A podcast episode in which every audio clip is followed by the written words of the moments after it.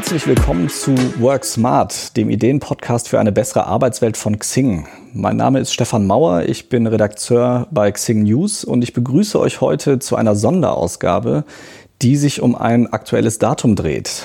Eigentlich sollten am 3. Oktober 2020 überall in Deutschland große Feiern stattfinden. 30 Jahre deutsche Einheit, ein historischer Tag. Stattdessen stecken wir mitten in einer Pandemie und vielen von uns ist wenig nach Feiern zumute.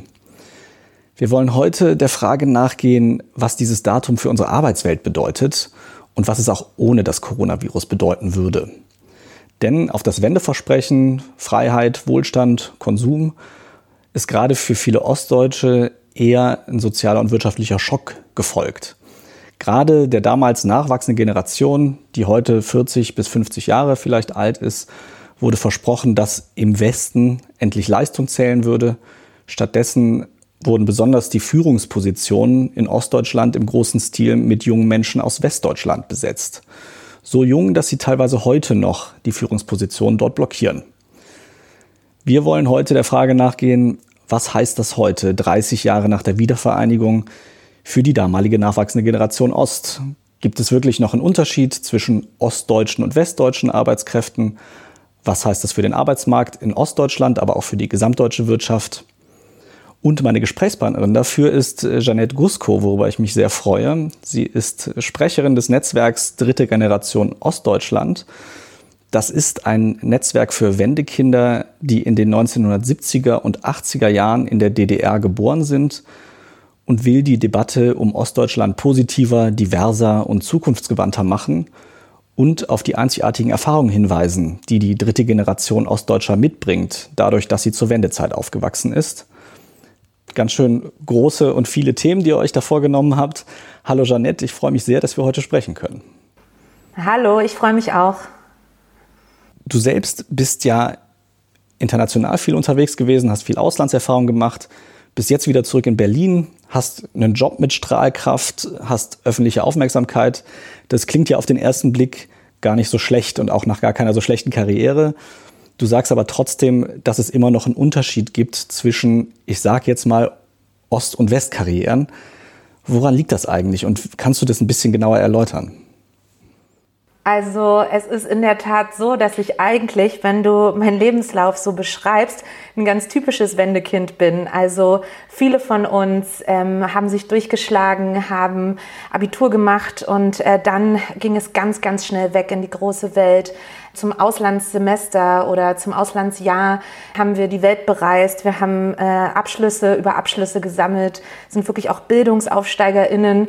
Ähm, und viele von uns kommen jetzt eben zurück, gründen Familien, stehen in der Mitte ihres Lebens und wollen Verantwortung übernehmen. Das heißt, wenn ich davon spreche, dass ich mich ostdeutsch fühle, dass ich eine ostdeutsche Identität habe, dann mache ich das immer eben auch, um auf Machtverhältnisse und Einfluss und wie beides in unserer Gesellschaft verteilt ist, hinzuweisen.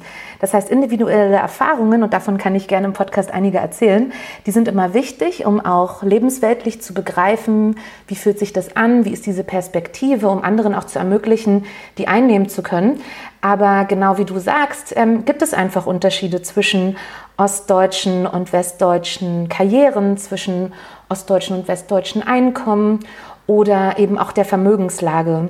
Verschiedene Gründe gibt es dafür. Einen hast du benannt, also wirklich diese Mobilitätsblockaden, die wir gesehen haben in der Transformationszeit als westdeutsche Manager, wirklich ich genderbewusst nicht, also es waren eben hauptsächlich Männer, ähm, aus dem mittleren Management in den vermeintlich wilden Osten gegangen sind und dort wirklich hohe Positionen, wir reden von Richtern, wir reden von Professoren, wir reden von Geschäftsführern äh, mittelständischer Unternehmen eingenommen haben, dort aufgestiegen sind und diese eben bis heute innehaben. Das heißt, diese Mobilitätsblockade ist eben ein Grund, warum äh, es heute, bis heute wirklich auch an sichtbaren ostdeutschen Eliten fehlt, aber es ist eben nicht der einzige. Und äh, ich freue mich, dass wir darüber heute mal ein bisschen tiefer reden können. Kannst du da mal, also du hast jetzt die Beispiele genannt, dass die damals ja eher jungen Manager dann einfach rüberkamen äh, und gesagt haben, so der wilde Osten finde ich ja auch einen spannenden Ausdruck, dass, dass das dann auch so empfunden wurde, so als so, so ein bisschen anarchisch wahrscheinlich oder so. Und hier, wir nehmen einfach mal alles mit. Aber du sagst schon, also das wirkt bis heute nach? Gibt es dazu vielleicht sogar irgendwelche Zahlen oder so oder irgendwelche Dinge, an denen man das auch sehen kann heute noch?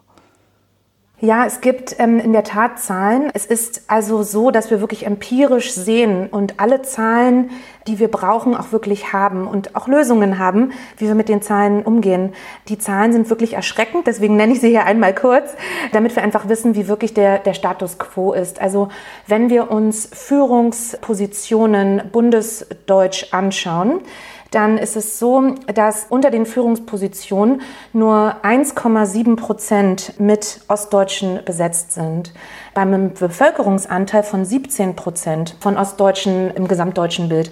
Das heißt 1,7 Prozent in, unter den Positionen, wo Entscheidungen getroffen werden, die eben ganz Deutschland betreffen. Ähm, es gibt kein einziges ostdeutsches Unternehmen im DAX. Unter den Top 100, auch immer wichtig, in ganz Deutschland gibt es nur zwei ostdeutsche Unternehmen. Und was ich auch immer krass finde als Zahl, ist, dass wir auch bedenken müssen, dass auch in den ostdeutschen Unternehmen nur jede vierte Führungskraft ostdeutsch ist. Und mit Bundesrichtern möchte ich gar nicht erst anfangen. Äh, da sind nämlich nur drei von 336 Ostdeutsch. Also die Schieflage ist wirklich dramatisch. Sie ist offenkundig. Die Ostdeutschen werden auch jedes Jahr mit jedem Jubiläum ungeduldiger, weil die äh, Zahlen eigentlich da sind, auch immer wieder über Ideen, wie könnte man das ändern, diskutiert wird. Aber es passiert eben relativ wenig. Die gläserne Decke bleibt also bestehen. Du würdest also schon sagen, es gibt eine gläserne Decke, weil also die Leute, die das jetzt kritisieren würden, vermute ich mal, also das oft gehörte Argument ist ja, naja, es setzen sich halt die Leute durch, die irgendwie im Wettbewerb bestehen. Aber das klingt ja dann tatsächlich, wenn du sagst, also 1,7 statt 17 Prozent, das ist ja wirklich nur jeder zehnte oder jede zehnte Ostdeutsche, die eigentlich rein statistisch in der Führungsposition sein sollte, ist das nur. Woran liegt es denn, dass es da diese gläserne Decke gibt? Also ist es immer noch größtenteils so, dass diese Positionen einfach blockiert werden oder gibt es auch jetzt für nachrückende Menschen da irgendwie Probleme, in Führungspositionen vor allem zu kommen? Die Gründe dafür sind vielfältig, weil letztlich, Stefan, ist es ja so, wir reden ja über ein Diversitätsthema.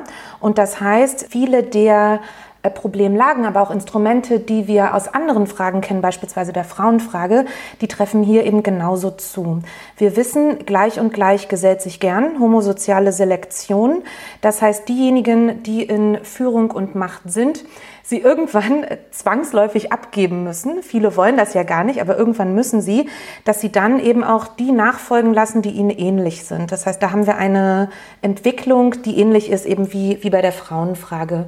Dann ist es so, dass wir bei der Frage Leistungsversprechen, der Stärkere setzt sich durch, ja immer davon ausgehen, dass alle die gleichen Chancen haben. Und auch das ist ja ein Mythos, ein Versprechen, welcher sich immer wieder gut macht, aber wo wir, glaube ich, 2020 auch einfach anerkennen müssen, dass Menschen von unterschiedlichen Startlinien starten. Das geht nicht nur Ostdeutschen so, das geht auch Migrantinnen oder Migrantisierten in unserer Gesellschaft vor. Aber wir müssen ja mal überlegen, was sich ostdeutsche Führungskräfte auch einfach alles aufgeschafft haben, ja? Also sie haben sozusagen erstmal gelernt, was es heißt, äh, bundesdeutsch zu sein. Sie haben sich Habitus antrainiert. Ich meinte schon, dass wir eine äh, große Aufsteigergesellschaft haben. Also Millionen von Wendekindern sind von Arbeiterhintergründen und als Arbeiterkind aufgestiegen ins Akademikerinnenmilieu.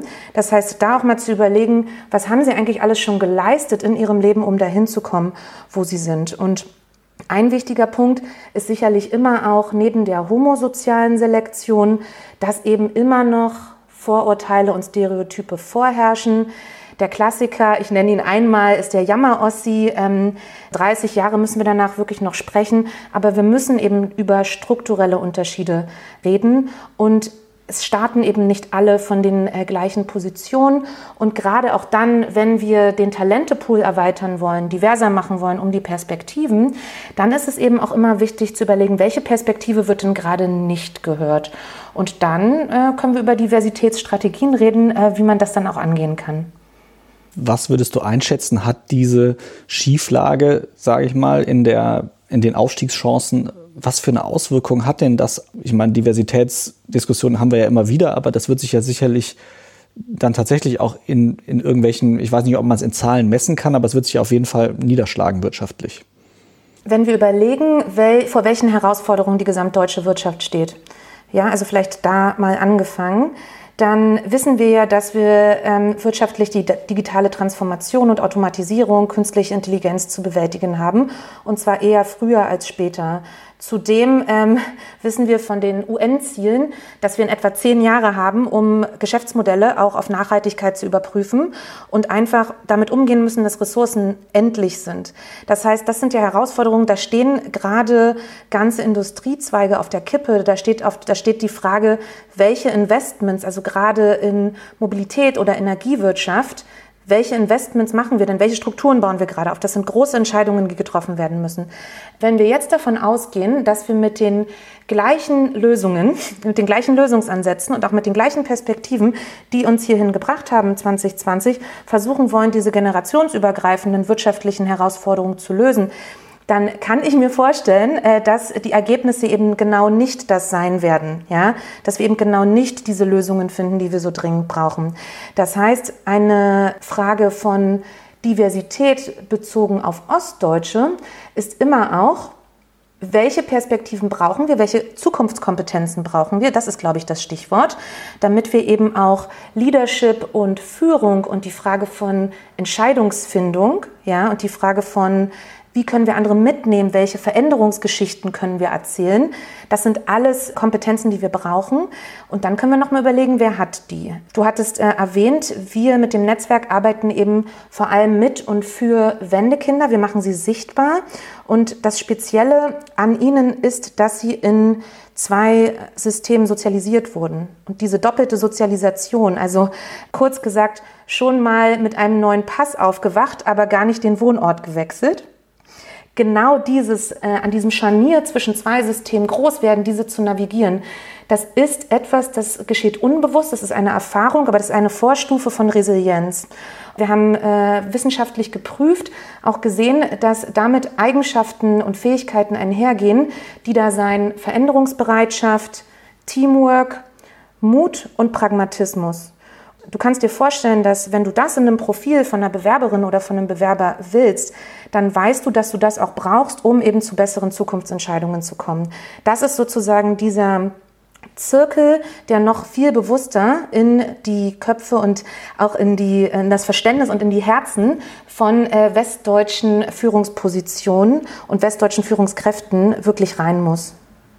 So, das heißt, es gibt dann diese Fähigkeiten, die dann ja ja einfach durch diese Wendeerfahrung einfach da sind bei ganz vielen Menschen, die dann aber übersehen werden, ja anscheinend von den Leuten, die dann in den Positionen sitzen, die entscheiden, okay, komm, kriegst du jetzt diese Führungsposition oder einfach auch nur diese Position.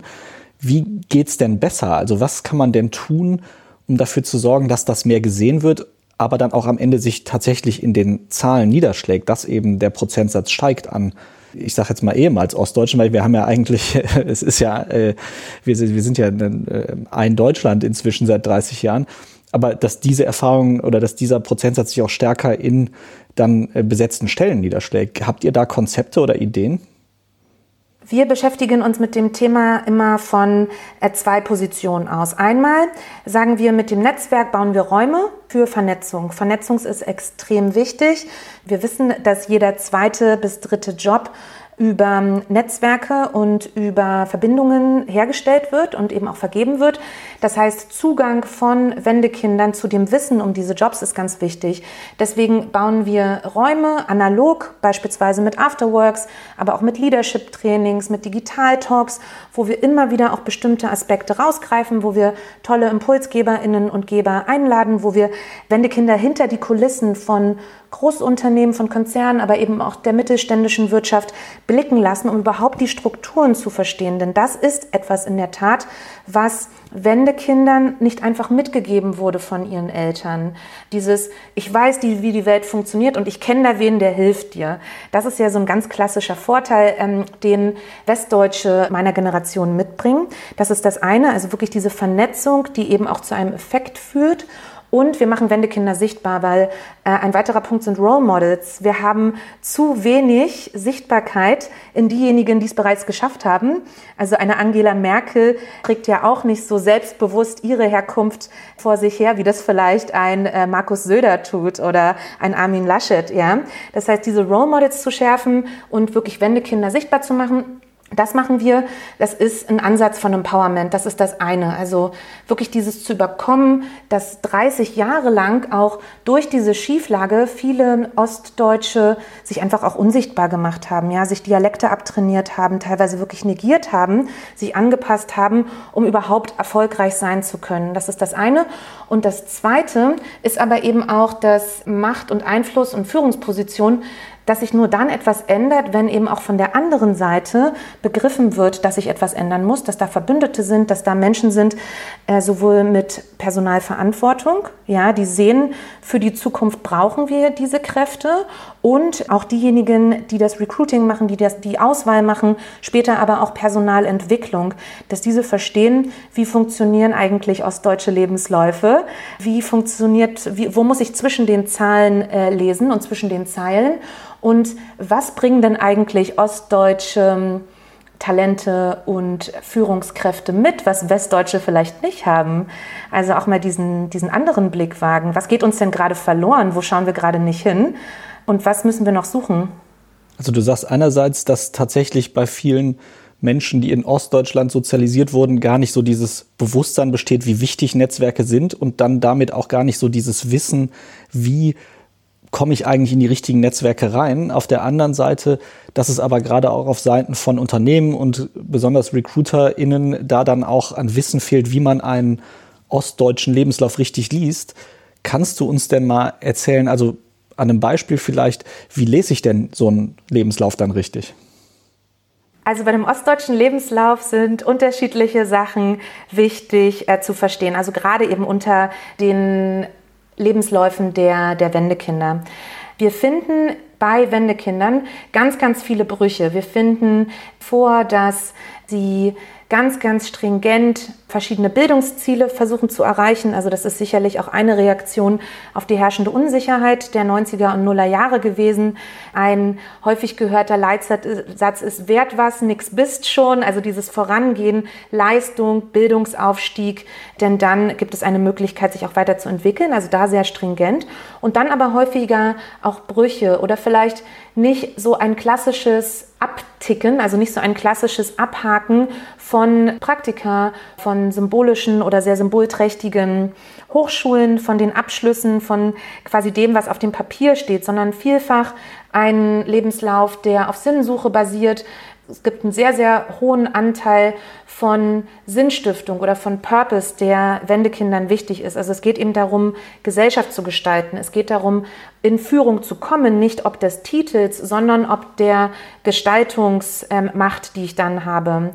Wir sehen äh, oder wir wissen, dass unter Ostdeutschen eine sehr hohe Loyalität auch zu ihrem Arbeitgeber vorherrscht.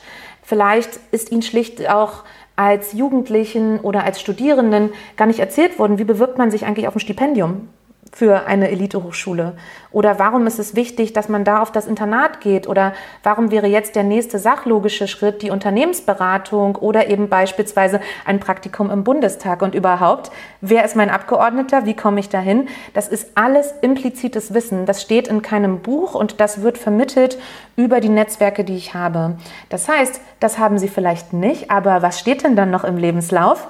Was vielleicht häufiger übersehen wird. Ähm, ich habe schon gesagt, wir sehen ähm, Aufenthaltsaufenthalte oder dieses Aufwachsen, Arbeiten, Arbeitserfahrungen sammeln, sich weiterbilden, im Ausland beispielsweise und insgesamt eine hohe Lernbereitschaft, viele Kurse, viele Weiterentwicklungen, die gemacht wurden. Und das sehen wir häufiger nicht, aber das ähm, ist etwas, was ähm, immer auch wichtig ist. Es gehört ja auch Habitus ja, und Habitusfragen gehören ja zu einem Aufstieg dazu. In westdeutschen Lebensläufen sehen wir die häufiger auch explizit gemacht, beispielsweise unter so Punkten wie Hobbys oder Interessen und ähnlichem.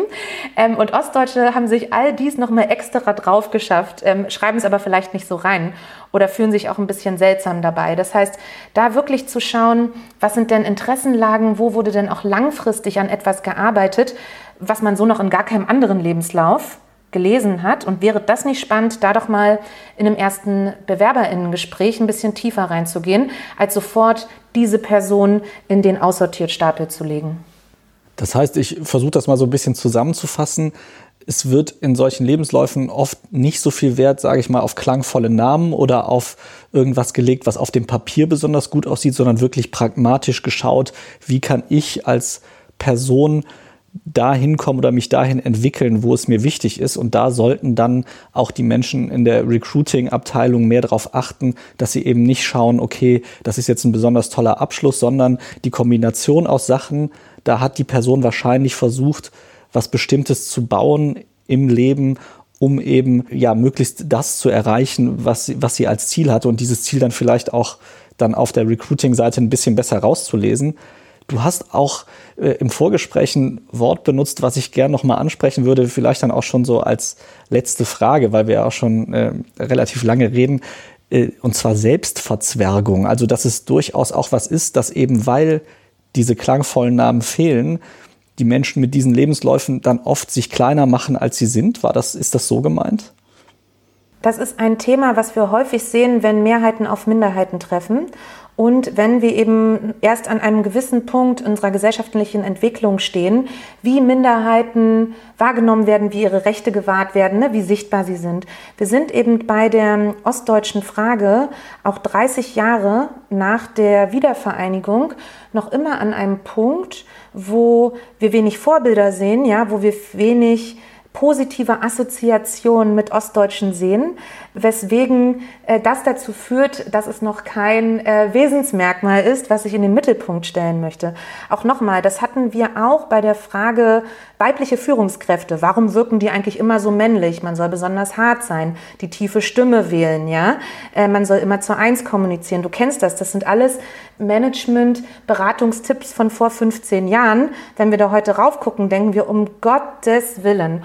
Und so ist es sicherlich auch hier. Das heißt, was wir wirklich machen wollen, ist einfach zu sagen, schaut nicht mit dem Blick des Mangels auf den Osten, sondern schaut dahin, wo Fülle ist. Und da ist total viel Fülle, weil die Zukunftskompetenzen ähm, über die Transformationserfahrung sind in Ostdeutschland überproportional hoch verteilt. Die gibt es auch bei anderen, aber im Osten gibt es davon ganz, ganz viel. Ostdeutsche haben sehr gute Ideen zu der Frage, wie können wir eigentlich Care Work besser organisieren. Sehr, sehr gute Ideen darüber, wie kann man eigentlich äh, Postwachstum organisieren. Warum äh, sollte besonders das ländliche Ostdeutschland der Experimentierraum auch sein für selbstfahrende Autos? Also all die Fragen, die uns ja gesamtdeutsch anstehen, kann man eben in Ostdeutschland sehr gut und äh, mit einem großen Detail und mit einer großen Präzision bearbeiten. Von daher würde ich immer auch noch mal daran appellieren zu überlegen, da, wo wir jetzt gerade sind, das ist nicht das Ideal und es wird nicht schlechter, wenn wir für mehr Vielfalt und Diversität sorgen, sondern was wir nämlich schaffen mit dem Generationswechsel, der jetzt ansteht, ist eine große, große Chance zu sagen, dann lasst uns doch Deutschland nun wirklich so aufstellen, dass wir Fachkräftemangel ja, lösen, dass wir Innovation voranbringen, dass wir Unternehmerinnentum endlich diverser aufstellen, so wie wir das brauchen für genau diese großen wirtschaftlichen Herausforderungen. Das wäre doch jetzt mal der Moment, Stefan, äh, wo wir jetzt mal losgehen und einfach machen. Liebe Janette, das ist eine ganze Fülle von Denkanstößen. Ganz herzlichen Dank dafür. Wir werden auch in die Show Notes noch ein paar Artikel und Links von euch verlinken, damit wer, wen das interessiert, sich auch weiter informieren kann. Ich danke dir ganz herzlich für das Gespräch und hoffe, dass wir dann auch über diesen 3. Oktober hinaus im Gespräch bleiben und äh, dieses Thema weiter vorantreiben. Ganz herzlichen Dank und ich danke auch allen Zuhörerinnen und Zuhörern für, fürs Einschalten, fürs Abrufen und wir hören uns bald wieder. Bis dahin, tschüss.